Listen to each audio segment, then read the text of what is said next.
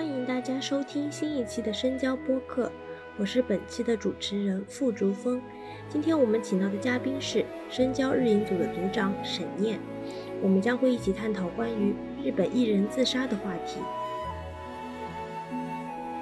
就是不停的要去注意周围的人。的那个想法，然后注意大家对自己的看法，其实会呃给日本人的日常生活带来非常重的一个压力。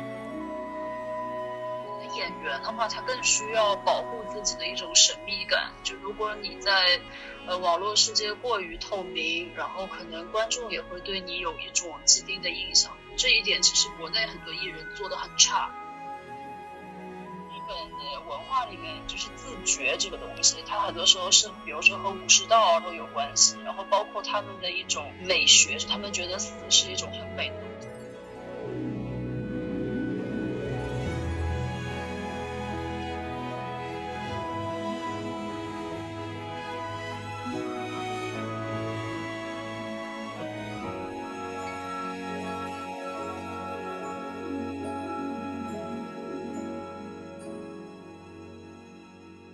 众所周知，本次新冠疫情对日本演艺圈的影响很大。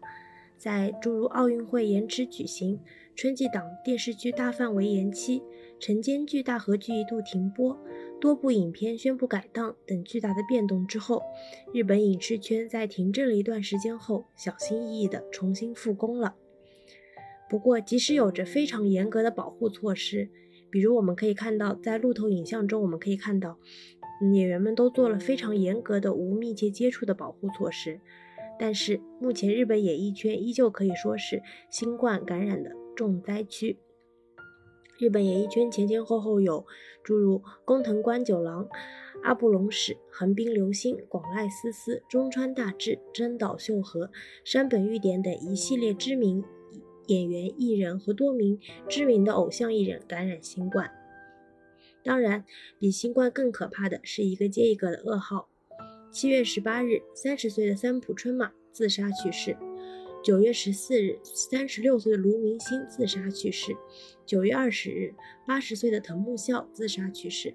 这三位曾经在二零零八年共演过电视剧《血色星期一》。到了九月二十七日。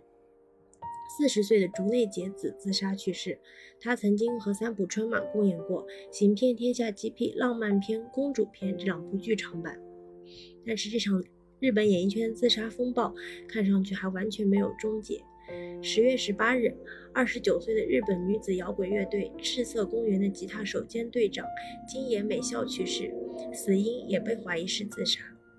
首先，我们向这我们向这些逝者致以诚挚的怀念。本期播客，我们想就这个话题展开讨论，探讨一下疫情时代日本演艺圈的状态。以及日本艺人目前在生存、发展、情绪、心态方面的问题，就是各种演员感染新冠的事情，然后还有就是几位艺人自杀的这个消息，想必你应该也都就比较了解。我想问你一下，就是首先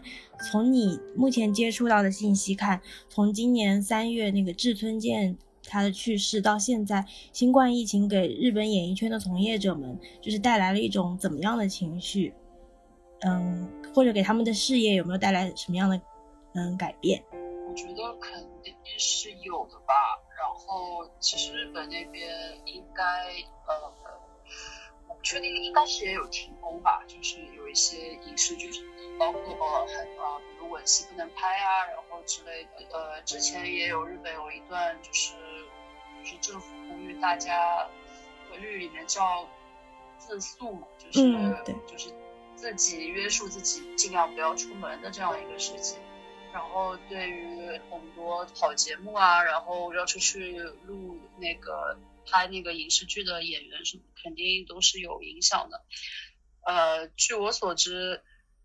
其实呃演艺圈的话，我倒不是特别清楚，但据我所知，是日本的那个独立影院其实受到影响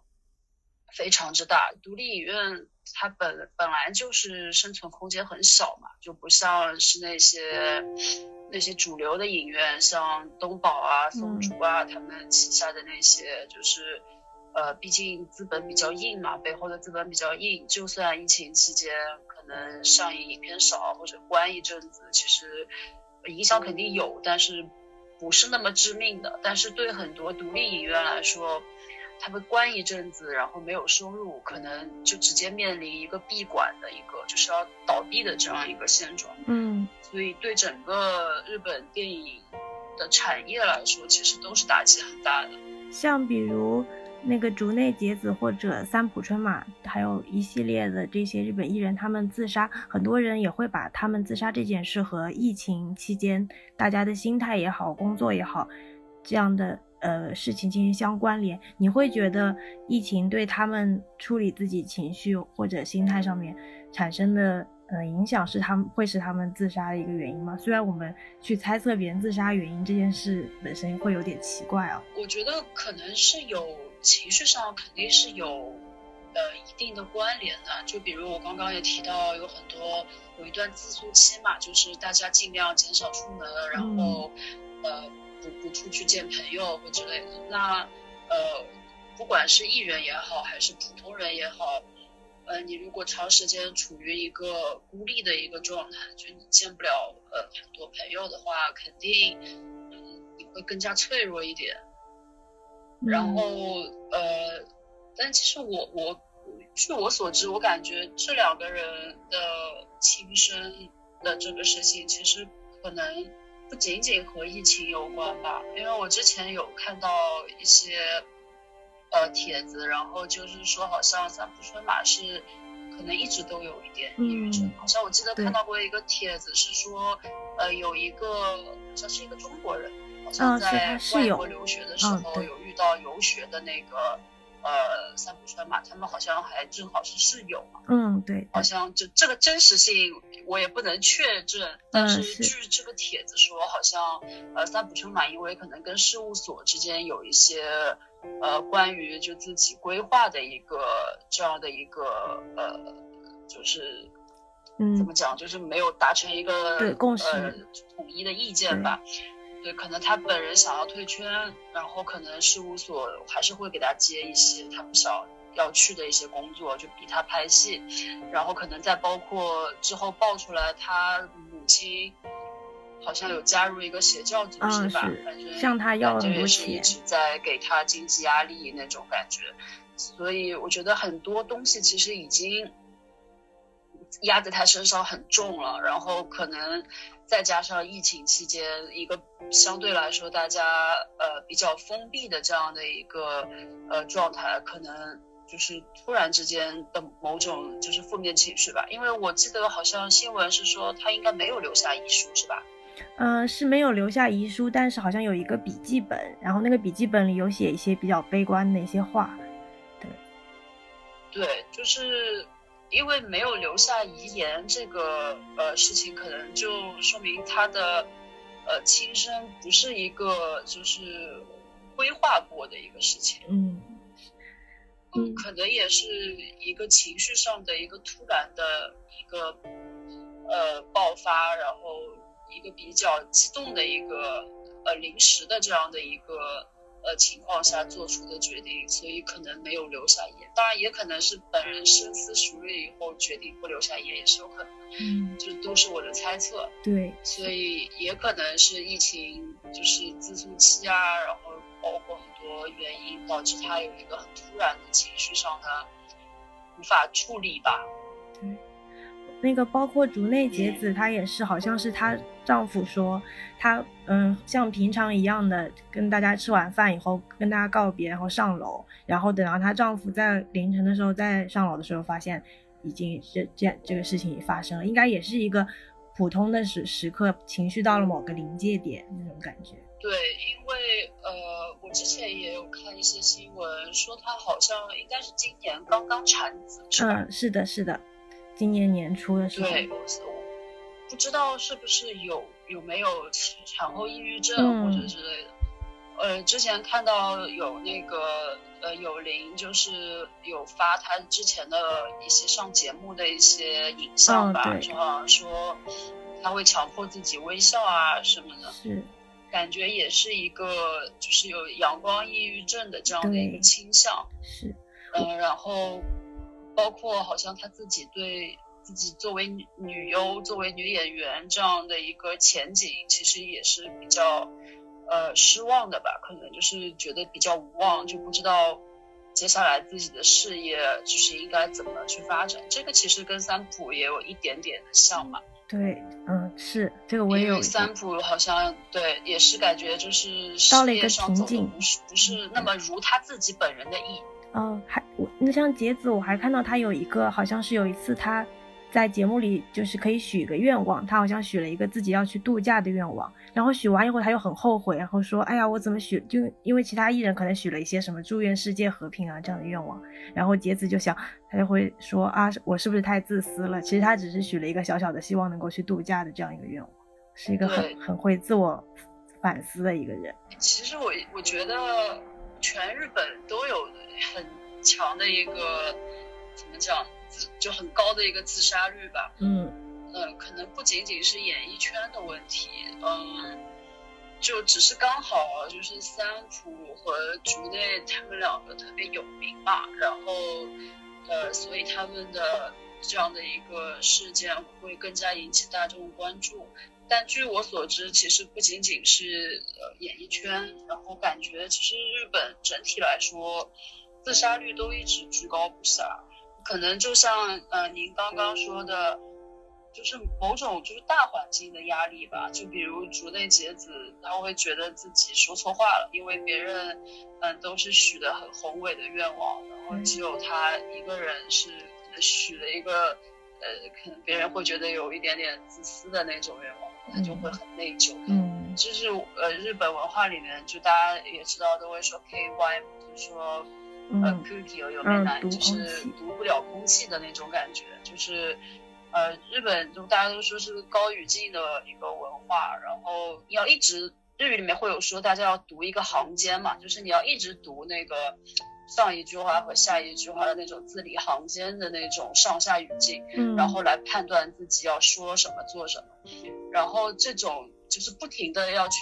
注意周围的人。的那个想法，然后注意大家对自己的那个看法，其实会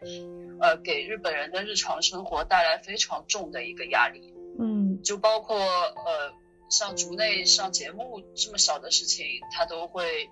呃觉得自己做错事情，然后包括三浦，他可能一直想退圈，但是会考虑到周围的人，就他一直。在努力的读空气，从而他无法做出自己真正想做的选择。其实这种不停的呃很看重周围人的这样的一种怎么讲环境吧，就是他们这种环境会逼迫你不得不去就是看重就是周围的人的看法的这种环境，可能就是给所有的日本人都会带来一种很压抑的情绪。是，就是那个三浦春马，他其实曾曾经说过好几次，就是他其实很想退圈，但是。很想隐退，但他母亲一直在劝阻他。然后他有的时候因为精神压力太大，甚至可能在那个拍摄现场都会记不住台词，就会出现这样的情况。确实可能对他自己的竹内结子，我是看他的，嗯，也是访谈，就是那个我们的时代嘛。他有一次是跟那个水川麻美还有嗯齐藤由贵，就是两位当时一起在共演的演员一起上了那个节目。然后他们两，他们他和他们就非常的。嗯，比较坦诚的在讨论两个问题，就是第一个说自己为为什么会进圈，相当于是讨论一个初心的问题嘛。然后水川麻美就说，他说，嗯，我小时候，呃，在电视里，在那个神奇的盒子里看到里面的影视作品，就觉得十分的羡慕，非常就是非常向往能够进入那个盒子里面表演，然后所以萌生了想要当演员的想法。那个当时就是大家就在讨论说，是不是自己想要走上这条路，所以选择这条路。但是，嗯，竹内结子她，因为他是在元素的街头被星探发现，然后当时他回家去跟姐姐商量说要不要进圈。他姐姐说，如果你也没有什么其他想要做的事情的话，那你不如就去试试看。所以他其实并没有一个非常强烈的。想要当演员的这样一个自驱力，所以我觉得他可能走着走着也会越来越怀疑，就是自己走这条路到底是不是正确的。然后还有他们讨论的第二个问题，就是说继续当演员的那个动力，就是那个 motivation 是什么。然后，然后齐藤有贵，因为因为他是比较呃资格老一点的演员嘛，他就说，他就说他自己嗯觉得当演员这件事能够让他整个人的人格都更加的完整，就相当于他说他演演戏的时候可能是会有一点那种心流的感觉。然后他的原话是说，觉得当演员是自己活着必不可少的一一道工序，然后说希望自己能够一直工作，一直工作到死。然后，但当时杰子他的回答却是，他说能够支持他完成自己工作的那些动力，其实是一些小事带给他的幸福感。比如说，他会跟自己说，奖励自己做完工作可以去吃炸鸡啊什么的。他们的回答其实是有反差的。他给我的一个感觉就好像是，其实，在那个时候，杰子就是二零一九年的时候嘛，一一九年初他主了一个电视剧，就那个时候他好像已经拒绝在这种。访谈当中说关于工作和表演的场面话了，就是好像已经不太 care 这些东西了，然后已经比较坦诚的会去承认自己在这份工作当中的这个倦怠。就我觉得他和春马这点都很就挺像，因为春马也是那个童星出道嘛，而且感觉就是三浦好像其实一直在试图转型，是吧？嗯，看他应该也有对想要可能更多的往演技派去发展嘛，就比如他会去演那个舞。台剧啊什么的，嗯，对，那个什么音乐剧《长靴皇后》，但感觉他的事务所好像可能不是那么希望他在这些不那么赚，也许不那么赚钱的事情上面浪费太多的时间和精力。嗯，感觉两个人都有一种被环境推着走的感觉吧。嗯，就是可能一直被逼迫所做的事情和他们真正想要去做的事情，其实可能是呃不一样的。但是又迫于这种环境，然后包括日本的这种，呃，这种文化，然后让他们没有办法，就是那么真诚的去追逐自己真正想要的东西。那个，这我记得他们俩关系挺好的吧？应该是他们，他们有一起演，就是最近他们就是之前不是有一张他们一起吃冰淇淋的那个图嘛？是他们一起演那个长泽雅美主演的那个《行骗天下》里。然后其实，因为我有看他，他有两个剧场版，现在一个是那个浪漫片，还有一个是公主片。公主片目前我还没有看到，那个浪漫片里他俩的那个角色就非常有意思。其实可以看作一个人是一个人的映照，然后你到结尾的时候发现他们两个的角色有一点点反转，就是其实很有意思。那部片子我觉得是我重新看到了三浦春马的魅力的一部片子，但是很可惜，过才过了这么一点时间就这样。因为如果是朋友的话，就是可能一个人做出这样的选择，可能会引起另一个人的共情吧，就是会影响他，可能也做出类似的选择，所以他们两个相继去世，可能也有一个这个因素在里面。嗯，对，其实不知道你你有没有看到消息，就是就三浦春马和竹内结子他们两个自杀的间隔之间，还有两位演员也去世了，一个是。那个三十六岁的那个卢明星是九月十四号，然后还有一个是八十岁的一位演员叫藤木孝，然后是九月二十号，然后他们两位是都干都在呃二零零八年跟三浦春马演过一部电视剧叫《血色星期一》，然后当时大家对这个讨就是这两位也去世了以后，大家对这个讨论也就是就是很热烈，说为什么会发生这样的事，可能跟你刚才说的那种就是角色之间的共情，还有包括同。同作为同事之间的那种共情也有很大的关系。我觉得包括可能这可能是演就是演艺圈独有的那种，就是感觉他们更多的就是曝光在呃大众的视野中吧，也可能更直接的会接触到就是来自很多网友的一些恶意，包括媒体的一些呃，我记得是是好像是今年还是去年吧，就是。不知道你有没有听说过一个真人秀栏目叫那个 Terrace House？嗯，是双双层公寓是吗？嗯，对对对，就是那个。然后有一个里面，这个真人秀里面有一个嘉，就是女性嘉宾，就是也是自杀，很年轻吧，才二十岁出头。哦，我对我他母母，他母亲是那个很有名的摔跤选手，然后他自己也是去对职业的摔跤选手。哦，这个我好像也有看到一点。就因为那个。就是好像他也是因为在真人秀里面，我觉得那个应该也可能是一个剧本的安排吧。就是这个真人秀虽然说是说我们没有剧本，但是其实不太可能。这种真人秀恋爱节目肯定是有剧本的，然后估计也是剧本安排他做出一个比较争议的行为，然后网友就他这个争议行为就在网上大肆的攻击他嘛，然后最后也是造成了就是这个年轻的灵魂不堪重负，最终选择自绝。然后我觉得这些艺人其实可能平时也更容易就是接触到。呃，这些来自网友或者大众以及媒体的一些很赤裸的那种匿名的恶意吧，而且，呃，应该就是数量也很多，所以这可能也是他们心理承受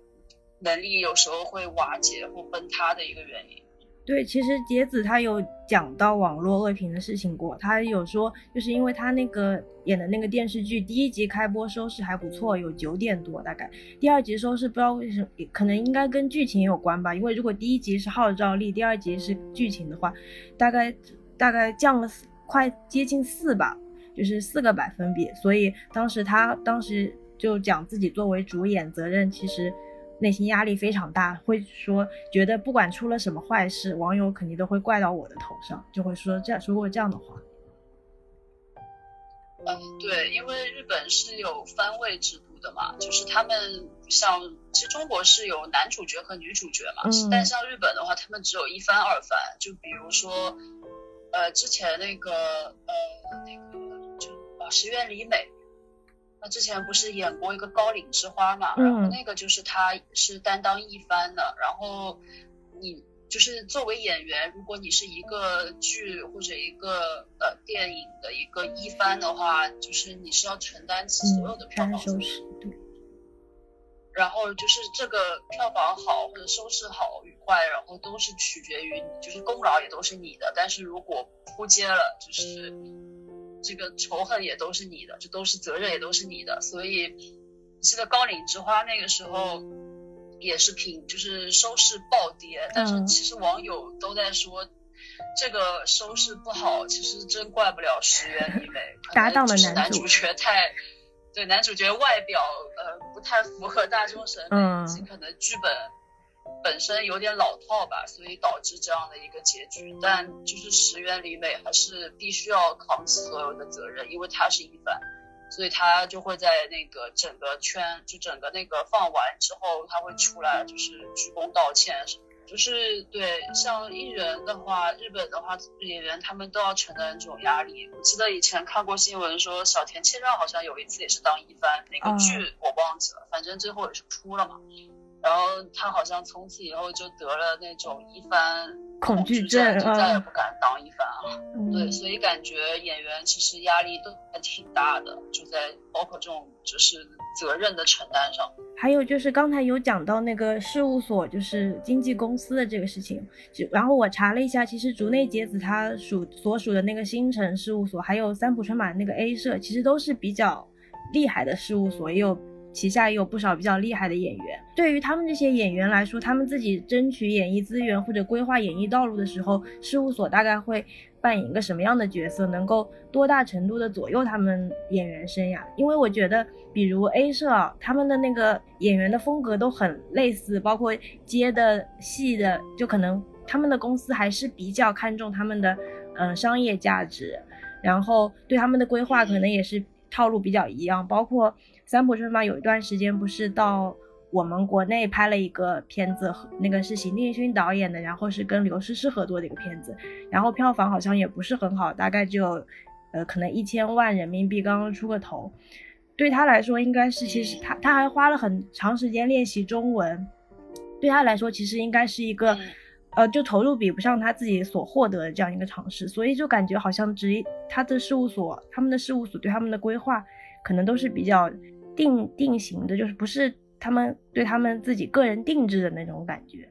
你会觉得事务所在明星还有演员艺人他们的职业规划上面扮演一个什么样的角色呢？可能也是事务所决定吧，就是有可能每个事务所就是可能都有不一样的制度，但可能像三浦春马这种他所属的事务所，就像你说的，可能就是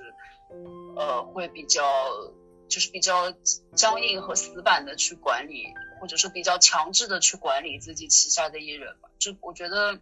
三浦春马的这样的一个决定，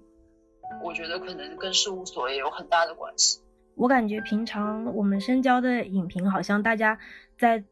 比起讨论演员的演技，好像平常更多会讨论导演或者讨论作者。然后日本他有很多演员，他在阐述自己的表演观、创作观的时候，他直接就会讲说，嗯，我希望能够好好听导演的话，或者我好好把的把导演的意图传达出来就比较好。然后我想问问你，你觉得演员他们在自己影视创作的这个这个事业当中，他们有大概有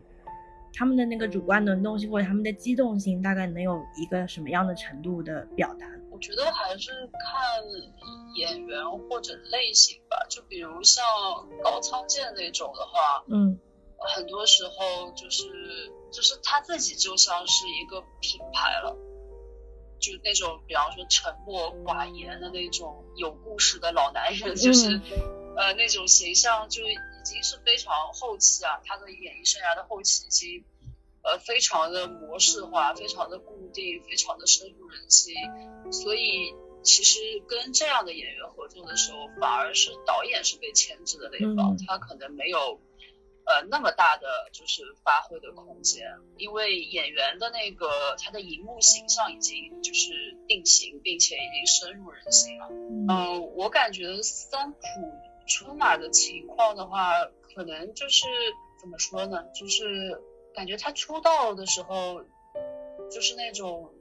就像练空嘛，就是他可能说到三浦春马，大家就是第一个蹦出来的可能都是练空，就可能他这种的那个作品，他当时其实应该拍了不少，然后可能这种这样青春，然后呃帅气的那种形象啊，包括他接的这种片子，可能也是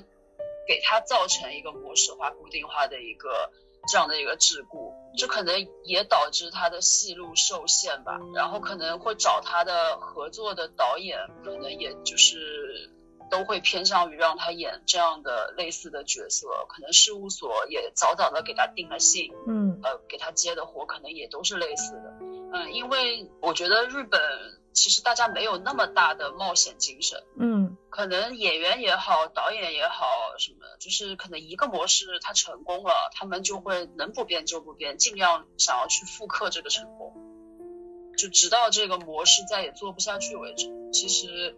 我觉得是有一点点这种倾向的，比如说就是那个托拉桑嘛，就是那个日本有一个非常漫长的一个就是银次郎系列，啊我。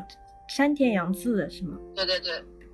对对对，就类似这种，像托拉桑他也是，就是因为也是角色形象是深入人心，就大家在说到这个演员的时候，可能都不会再说演员的本名嘛，就都会直接说托拉桑托拉桑，就是这种像比如系列的东西，就是也是一种模式的不断的复刻。那你想，他跨度跨了几十年，然后这个系列也每年一部电影，这样做了几十年，到。我记得是今年还是去年，还有最新的托拉桑的系列，然后有最新的一部就是呃上映，所以其实大家觉得其实没什么创新或者冒险精神，大部分来说都是抓着一个模式就不断的复刻，不断的复刻，嗯，就这个这口就是冷饭能吃多久吃多久的感觉，嗯嗯，我我也会有一点点这样的感觉，就是嗯他们俩都是比较那种。会待在自己安全区，比较会中规中矩，不不会就是会对会比较希望未来发展比较安全舒适的那种人。可能也不仅仅是个人的选择吧，就像您刚刚说的，也有事务所的安排之类的，或者整个大环境。还有就是刚才有讲到恋空嘛，然后它是一部就是比较典型的那种。日式的那种青春疼痛那种纯爱片，然后竹内结子她在嗯二零零四年的时候也演过一部就算这种纯爱片，叫那个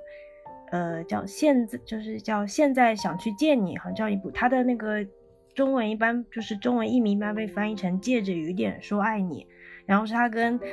他跟中村狮童一起主演，他们俩也是因为这部片子然后相识，然后就有了他的第一段婚姻嘛。然后，所以应该说是日式纯爱片这种类型，在他们两位演员的事业当中都扮演一个比较重要的角色。然后，其实对我们国内影迷来说，这种日本的这种纯爱片，也是我们相当一大部分就是国内影迷的算是启蒙吧。包括其实他俩，嗯，他俩去世的这个消息出来以后，也是有很多观众会觉得可能自己的青春都有点落幕了那种感觉啊。然后我想问一下你，就是你怎么看这种日式纯爱片他们的这种风格，或者是艺术价值，或者是它的那个社会影响？因为其实像上世纪七八十年代，日本也有过。一系列所谓这种青春片的尝试，也诞生过一系列的青春偶像。你会觉得现就是二十世纪、二十一世纪初的这些日式纯爱片，跟那些时那那个时期的片子会有什么区别吗？然后，其实如果我们从比如药师丸博子啊、小泉今日子他们这些演员，他们从少女偶像到现在他们比较常演的母亲角色这个转型和蜕变，是不是也可以看作是就是你一个女演员，嗯，当你发展当你的年龄就是增长之后，你可能需要面面临的一个转型，就是一个必不可少的转型，是可以这么看这个问题吗？嗯，我觉得很代表性的其实就是要是丸博子吧，因为。就是让他就是在全日本风靡的一个片，就是水手服与机关枪嘛。嗯，然后他在里面是就是不管是造型还是他的行为，就包括整个那个电影的基调，然后他的剧情，然后其实他都是一个那种叛逆少女那种，会拿着机枪扫射，然后黑帮，然后最后说一句快感的这样的一个呃叛逆少女的形象。然后很讽刺的是。呃，她可能年纪增长以后，她就就是经常饰演那种就是贤妻良母的那种角色，然后她可能是从一个就是叛逆少女的这样的一个原本的一个身份，然后在他长大以后，自己变成了可能有点，可能某些方面啊，可能看上去是呃比较呃呃温柔的对待自己的孩子，但其实可能这种温柔某种程度上也是对。呃，青春期或者说对自己的下一辈的这样的一个孩子的一种就是压抑与桎梏嘛，嗯，所以他的例子应该是最为代表性的，可能就是呃，在日本可能这是一个很难以去改变的问题，就是好像是某种像诅咒一样，就是无论你呃年轻的。年轻的时候，你的青春期的时候，你如何的叛逆，如何的呃前卫，然后呃如何的与这个世界作对，可能最后还是会被回收到这个体制之内。你不可能说年近中年、老年你还是一个叛逆的这样一个形象，就是很难。所以确实这可能是某一种就是体制的回收吧。我我还有一个感觉就是，就是日本。他们嗯，男女演员好像都是，他们都出道特别早，可能比如二十岁之前，他们就就可能十五六岁，在国内可能还在上中学这种的时候，他们就已经嗯被发掘，或者是自己有这个欲望进进入一系列的培训机制，然后可能在二十岁以前就已经是在演艺圈有一席之之地的那种人，然后像他们可能都会给我感觉有一种出道即巅峰那种感觉，就是。好像是经过一个造星机制，突然被推到台前的一个非常年轻的一个，呃，就是这样一个人。然后我就想问问，你会觉得，呃，因为竹内结子她当时她是十六岁出道嘛，她当时有在讲到回想这件事时候，她有说，就是当时我十六岁，片场里的其他人都是大人。然后我就很期待能够长大，就希望长大了，我的我的所有问题可能都会迎刃而解。但他发现自己真的长大了以后，生生活并没有什么变化。然后他就说自己会开始思考，长大到底有什么意义呢？然后才开始学着要接受自己的不完美，然后接受就是接受自己对无知的恐惧这种东西。然后我想问问你，你会觉得日本的这种造星机制？是是收割青春的这种感觉，是会提前预知这些艺人他们的艺术生命吗？因为会感觉他们好像其实并没有自己对于人生的理解。那个竹内结子会说：“他说我是一个被大人灌输给我的所有这些东西组成的人。”你会觉得他们有这样的困惑吗？就是他们在每天在演绎生活，其实他们并没有过过真正的生活，他们可能是并没有正儿八经的当过学生，是在校园剧里演校园剧的时候当了学生，就这种感觉。感觉同性问题其实，呃，哪个国家都有吧。然后像好莱坞也有很多就是巨星等级的童星陨落的案例嘛，就最经典的，比如像林赛·罗韩这种，呃，就像您所说的，真的是出道即巅峰，后来就一直在走下坡的那种感觉。我觉得日本，嗯，可能就这种悲剧有可能会一直重复，但也不是说是绝对的吧。就呃，比如那个芦田爱菜，我觉得就还可以，就可能还是跟个人的一个心理素质，包括一个心理成熟度有关。可能呃，如果你在出道的时候只是被周围的大人推着出道，然后呃，这可能也不是你真正想做的，只是周围人让你去这么做。呃，因为其实，在日本的话，其实只要父母签字的话，可能孩童没有那么多的选择权了。嗯，因为父母就会是你的监护人或者代理人之类的，所以他们可能很多是被推上去的一个状态。呃，如果是这种状态，然后心智又不是那么早熟的话，确实有可能会可能有一点内心会有一点就是呃压抑啊，或者有一些呃比较黑暗的一些，就可能是会有，但也有心智很从小就比较早熟的，可能就还好。嗯，我觉得可能他们就是出道早的另外一个原因，可能也是偶像文化的一个成熟吧。就嗯，比如看像 AKB 四八，然后乃木坂四六这种，就是日本土比较有名的一些偶像团体。呃，很多少女其实呃，高中生可能再早一点，可能初中生就开始当练习生或者已经出道的那种。对，可能就一直有这种偶像文化的，就包括可能再往前追溯的话，可能像早安少女啊，是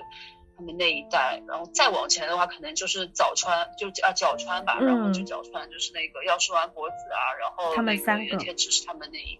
呃一批，然后其实一直都是有这个呃偶像文化，就是根植于他们的那个呃文化之中的，所以可能年轻人。嗯，也更容易看到，就是荧幕上那些正在发光的、与自己可能年龄相仿的一些童星的活跃的样子，然后这可能也也让很多孩子从很年轻的时候就有明星梦嘛。嗯，这可能也是另外一个原因。嗯，就是他们可能童星比较多的一个原因。对，包包括少男也是嘛，就是像那个像杰尼斯这样的事务所。其实我最开始，对像嗯，我最开始知道就是竹内结子，除了看了一些他的作品，但是因为我当时其实我我看到他的第一部作品是他跟那个七夫木通演的那个三岛由纪夫那个春雪，但是其实我当时看完没有对他非常深刻的印象。然后竹内结子这个人被我划重点划出来，是因为当时的嗯。就是说法是二宫和也特别喜欢他，就是把他作为一个自己的一个非常持续的一个长时间的偶像。其实可能我觉得说不定也是在他身上看到了一些和自己比较相似的那种那种地方。感觉竹内结子一直是那种女神的那种感觉啊，应该是有这种感觉。可能这种所谓的人设吧，或者周围人的那种目光，或者因为我感觉这种期待的目光本身就带着一些就是。呃，限制吧，就是可能你身为一个女生，你就会呃，就身为一个大家所认为的女生，你可能就是不自觉的想要去扮演一个完美的角色，可能这也是给她带来很多压力吧。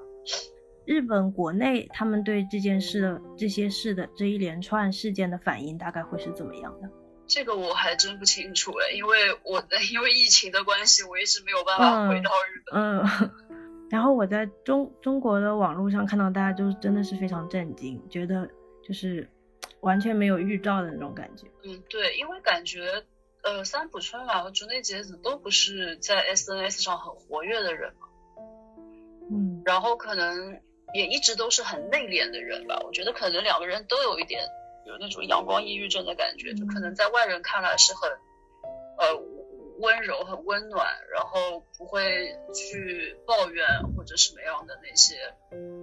感觉，但是可能这样的人很容易，呃，自己一个人就是积压很多的情绪，很多负面的东西，可能就是这些推动了他们做出了一些比较呃极端的决定。就其实我会觉得日本艺人他们在比如自己私事还有私人情绪，就是保护和发表上，就是有很奇怪，就是他们好像有的时候经常会突然发表一个，比方说结婚的事情啊，或者是就是突然可能有一些东西。就是他们平常好像把都把自己的情绪保护的很好，他们一定要到了一个他们自己觉得可以揭幕的时刻，或者是必须向公众有一个交代的时刻，才会有一个发表，或者有个亲笔亲笔信告诉那些关心自己的人这个事情，但他们平常可能不太会表达自己的。自就是自我的一些私人情绪啊什么的，可能也看是什么样的吧。就是可能演员的话，他更需要保护自己的一种神秘感。就如果你在呃网络世界过于透明，然后可能观众也会对你有一种既定的印象。这一点其实国内很多艺人做的很差。嗯，就是他们在呃微博啊，或者在这种就是呃。面向大众的这样的一个媒体的平台上面，过于赤裸的表达自己，然后有的时候把那些神秘感全部都撕完了。就是，就比如你看到很多演员，就比如像那些跑男什么之类的，嗯，就是上综艺上特别勤快的那些，可能再去演比较严肃的一些电影的时候，你看到他们甚至会有点出戏。串戏，对，是是是。对，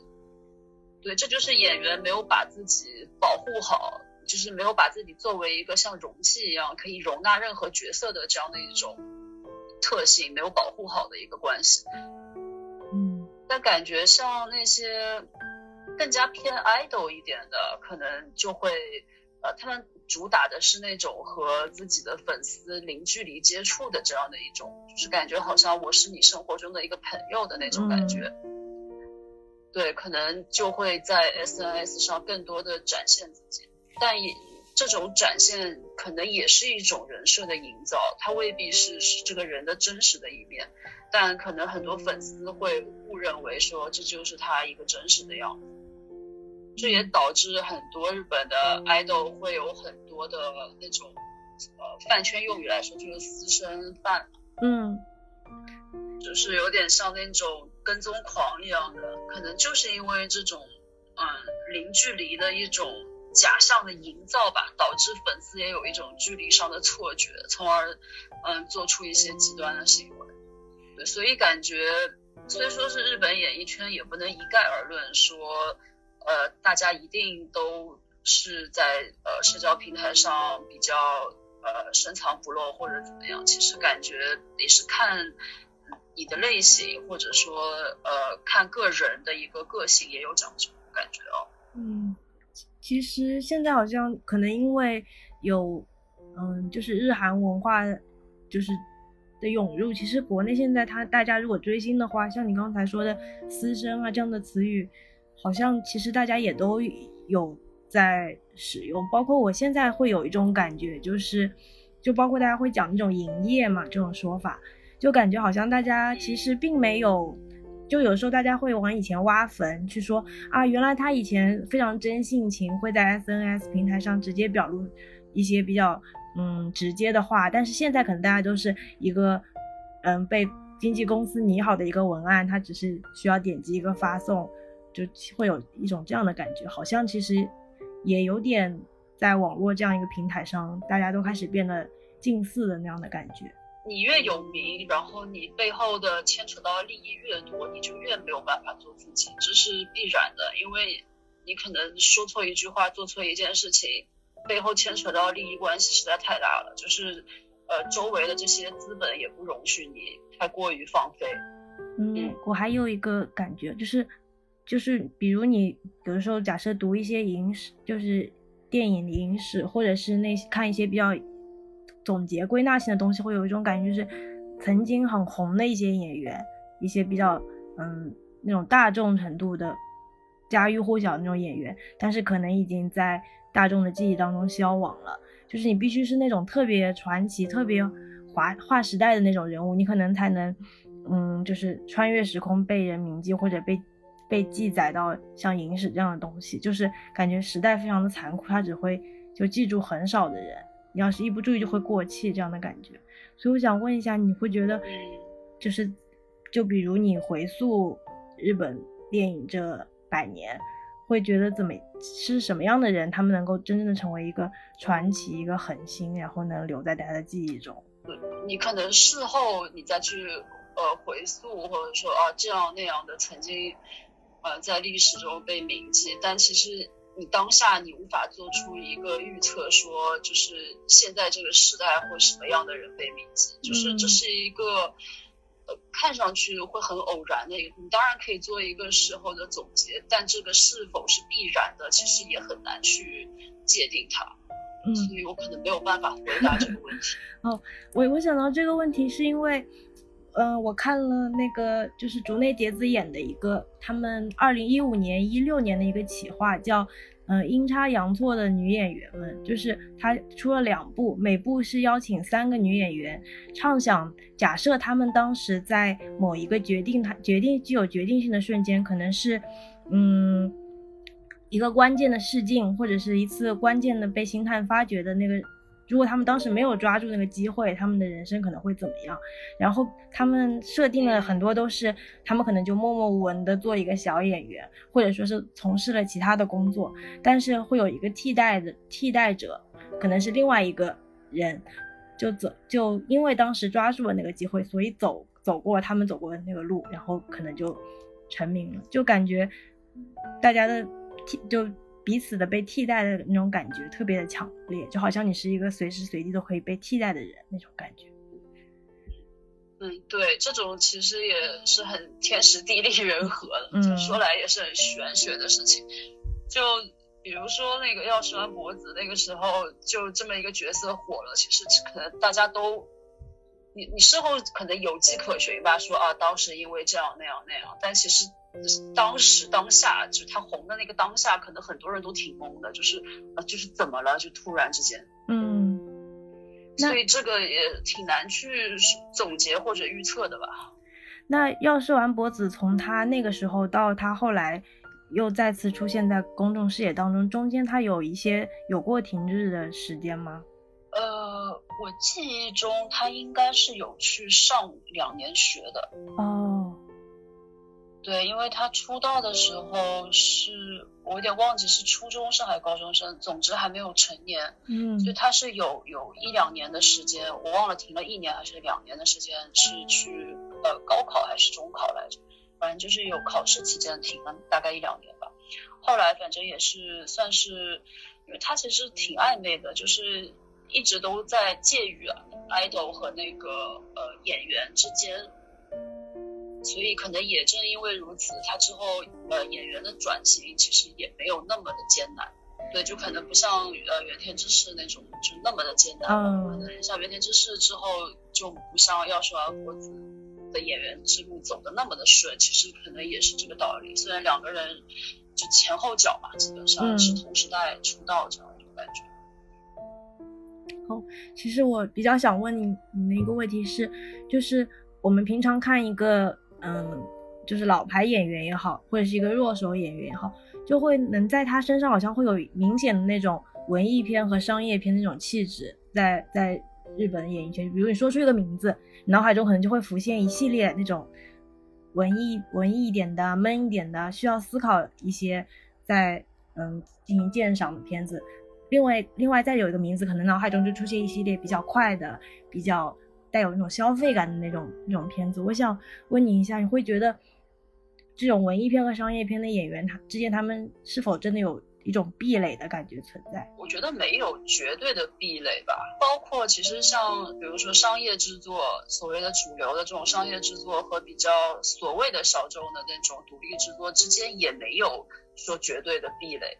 就包括像我们比较熟悉的，呃，之前的那个摄摄摄像机不要停，摄影机不要停那个片子，其实一开始也是一个彻头彻尾的独立制作嘛，算是一个独立制作。后来因为呃那个因为火了嘛这个片，然后最后也放到那个主流的影院去放。嗯，包括像这种影片，它都没有。说绝对的分独立和那个商业，然后导演也没有再分，就更不要说演员了。嗯，你现在很难，就包括现在其实，呃，你很少会说是一个片子只有一个公司在呃在就是投资或者说在呃发行，所以你没有办法去界定说，就是它有很多时候是我们觉得比较主流的商业的和我们觉得比较独立的，可能两两方都有参与。嗯，就影片本身的定位就已经很难去说绝对撇开关系了，就更不要说演员之间所谓的跨界吧，我觉得都。当然也是有那种可能风格上面啊，就比如像赤松壮亮什么，你可能会比较难以想象他去演那种纯纯商业，然后非常非常商业，呃，可能完全没有任何所谓的深度吧。的影片他可能个人的选择，他还是比较想要去挑战自己演技的，就可能会有这种印象，但也不是说他绝对可能就不会去演一个商业片。嗯，因为本来商业片这个定义本身已经不怎么完全的，就是可以被去界定。我刚才想到，其实也是持松壮亮，因为我前两天就是昨天回回顾了一下那个嗯三谷幸喜的二零一三年那个大空港，然后竹内结子在里面演的是那个一个主角，是当地的一个小机场的一个地勤的一个工作人员，然后他那个他那个戏的卖点就是一镜到底嘛，相当于他就是一个。担着重要责任的一个，把每一个人都串起来的那种人。然后石松壮壮也有演，他在里面演一个，有一个非常抓狂的、痴迷演戏的、赶时间想要去试镜的一个年轻人，就是有很多比较具有爆发力的那种、那种、那种场景，就感觉你看完那个片子，你可能未必会对竹内结子留下很深刻的印象，尽管他在里面做了很多很苦劳的。那工作担着最重的责任，但是你可能记记住了赤松壮亮的表演。嗯，因为他也是比较有名的那种戏痴嘛，就是一个特别钻研演技的人。但其实他也演过挺多商业片的。其实我脑中印象来说，就是那种比较可能不是说完全没意思的商业片，但也是如果非要说的话，也是。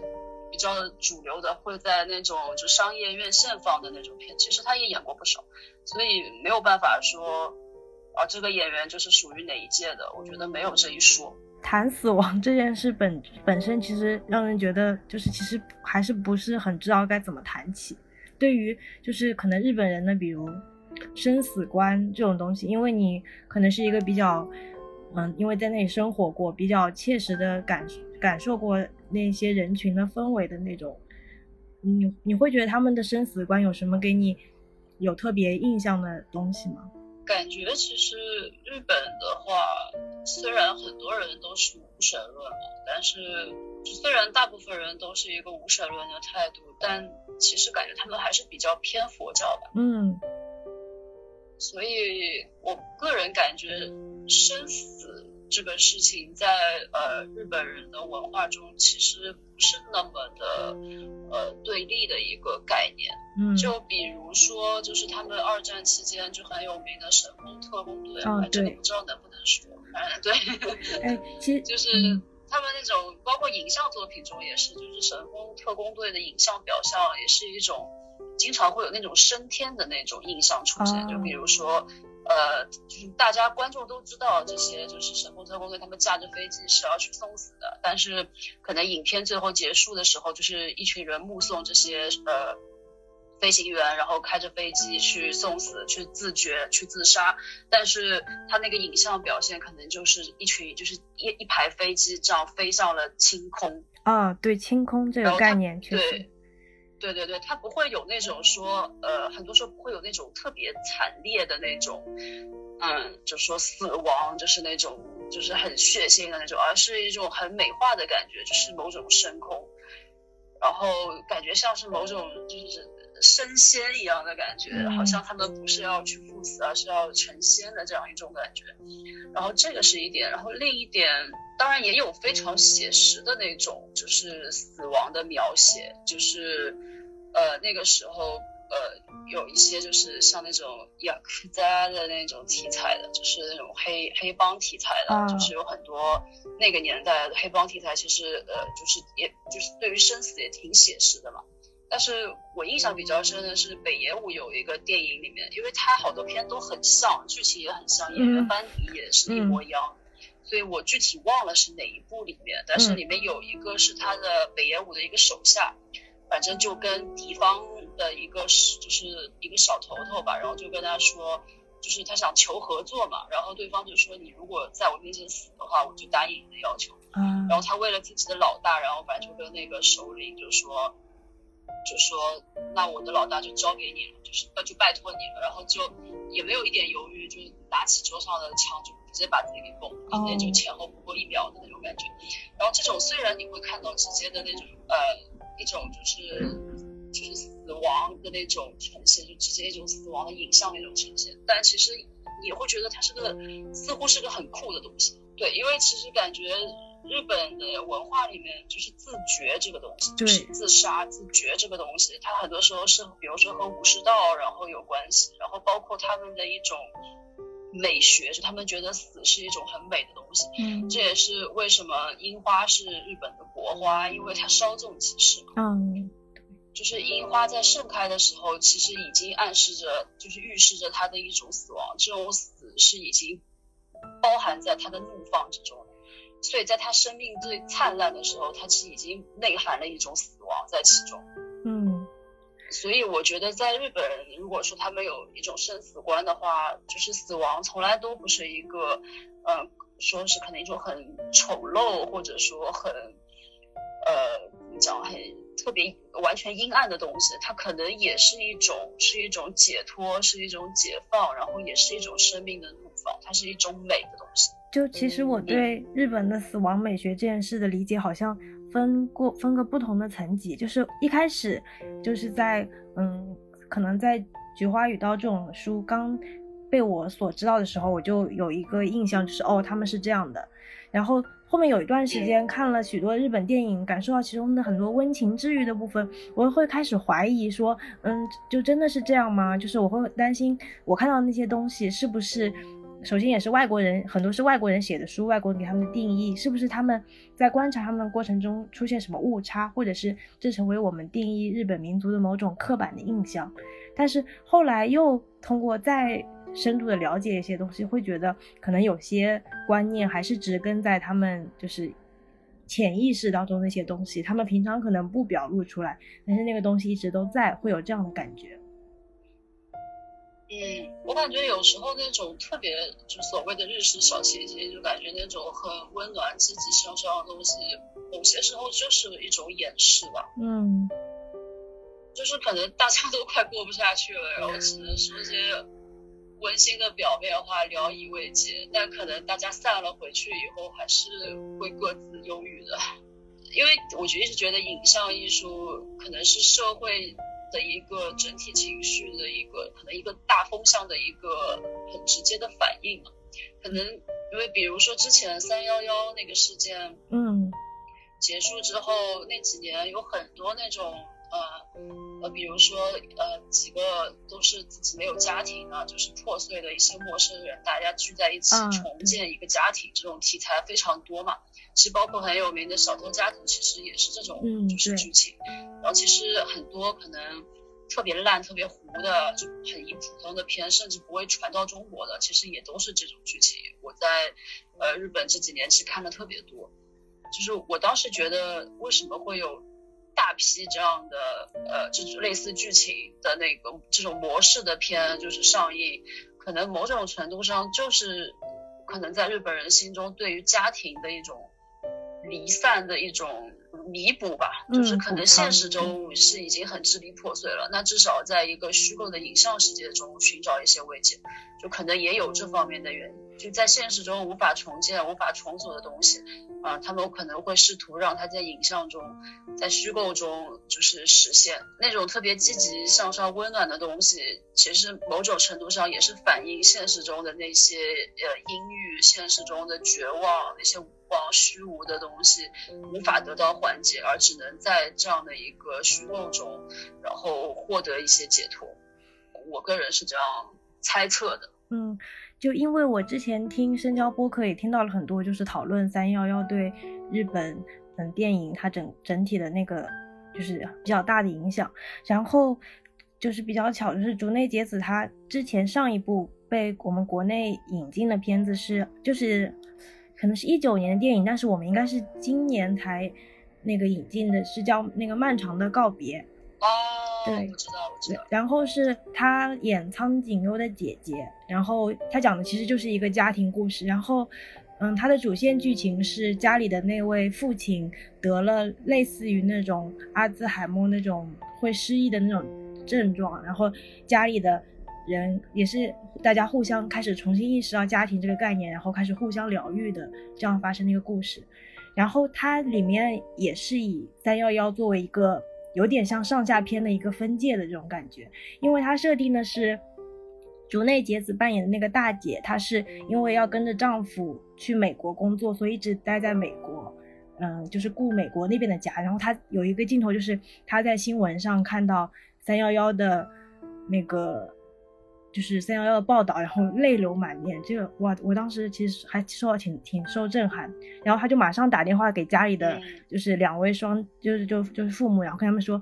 嗯，会有辐射，你们如果出门一定要把什么眼，把把那个帽子、口罩全部戴好，然后说不要在下雨的时候出去，因为下雨的时候辐射会更强。他是真的是非常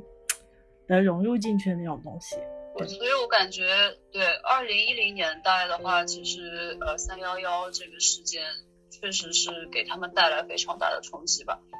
嗯，我感觉就是三幺的影响，就直到现在都还没有结束。其实，在日本的很多影像作品中，还是依然有迹可循。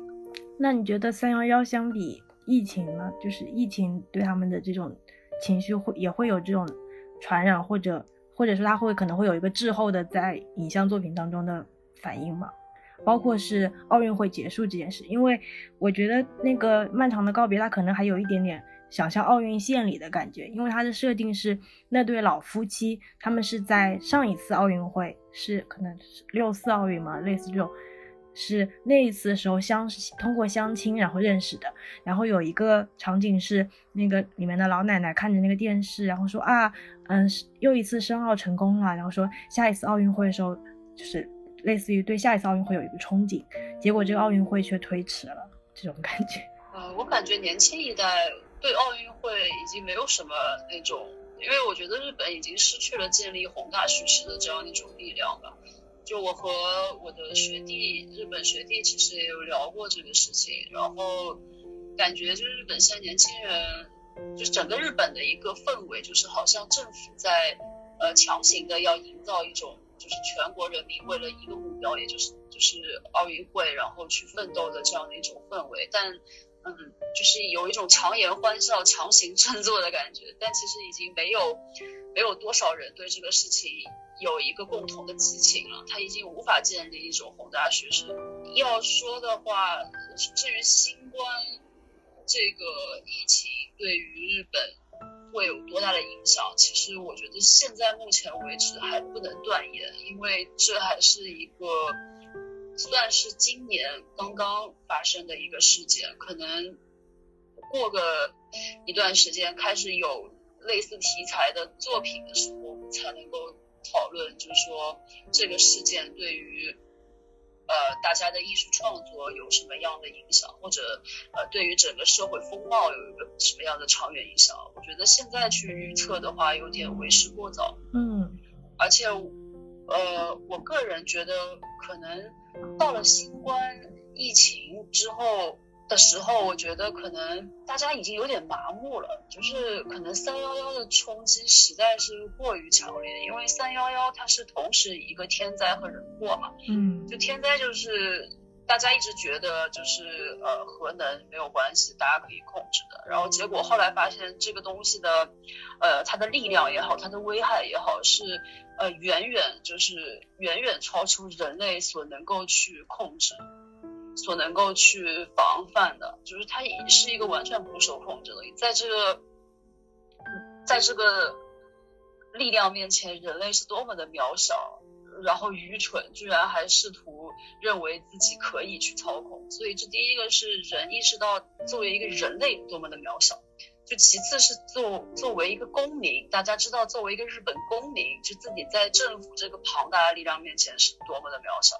所以就是一个是天灾，一个人祸嘛。因为当时就是呃三幺幺这个事情出了以后，其实日本政府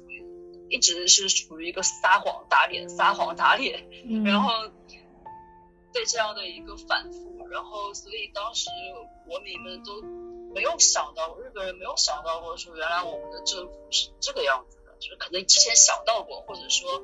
呃，意识到，但是可能有点自欺欺人的心态在里面。但是这三幺幺通过三幺幺是非常赤裸的，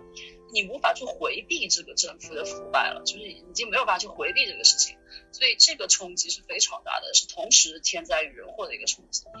然后在经历这样一个非常转折的事情之后，是不是？新冠还能够再有同等的冲击，其实可能比较难说，说不定因为之前的冲击过于强烈，他们这次已经有了抗体，可能 情绪上不会再有那么强烈的波动。反正你早知道，就是自己作为人也好，还是作为日本人来好，是有多么的渺小，所以你可能不会再去觉得说天啊，这个天都塌下来。我个人是这么推测的。嗯，确确实可以感受到，就是现代社会当中人的那种无力感，就是不知道自己要作为一个个人存在，还是作为集体当中的一份子。有时候可能会被集体的一些东西所所感动，但是很多时候又明明确确的感受到是自己作为个人这个存在。包包括那个就是福岛这个核，这这个问题，我前两天还有看到一个传言，也不知道是不是真的，就说好像他们打算就是朝太平洋。排就是排放那个核核废料污水这种感觉，根据它那个里面的模型推测，应该会是一个影响到整就是环太平洋地区甚至整个地球生态的一个很巨大的一个东西，对一个巨大的问题。嗯，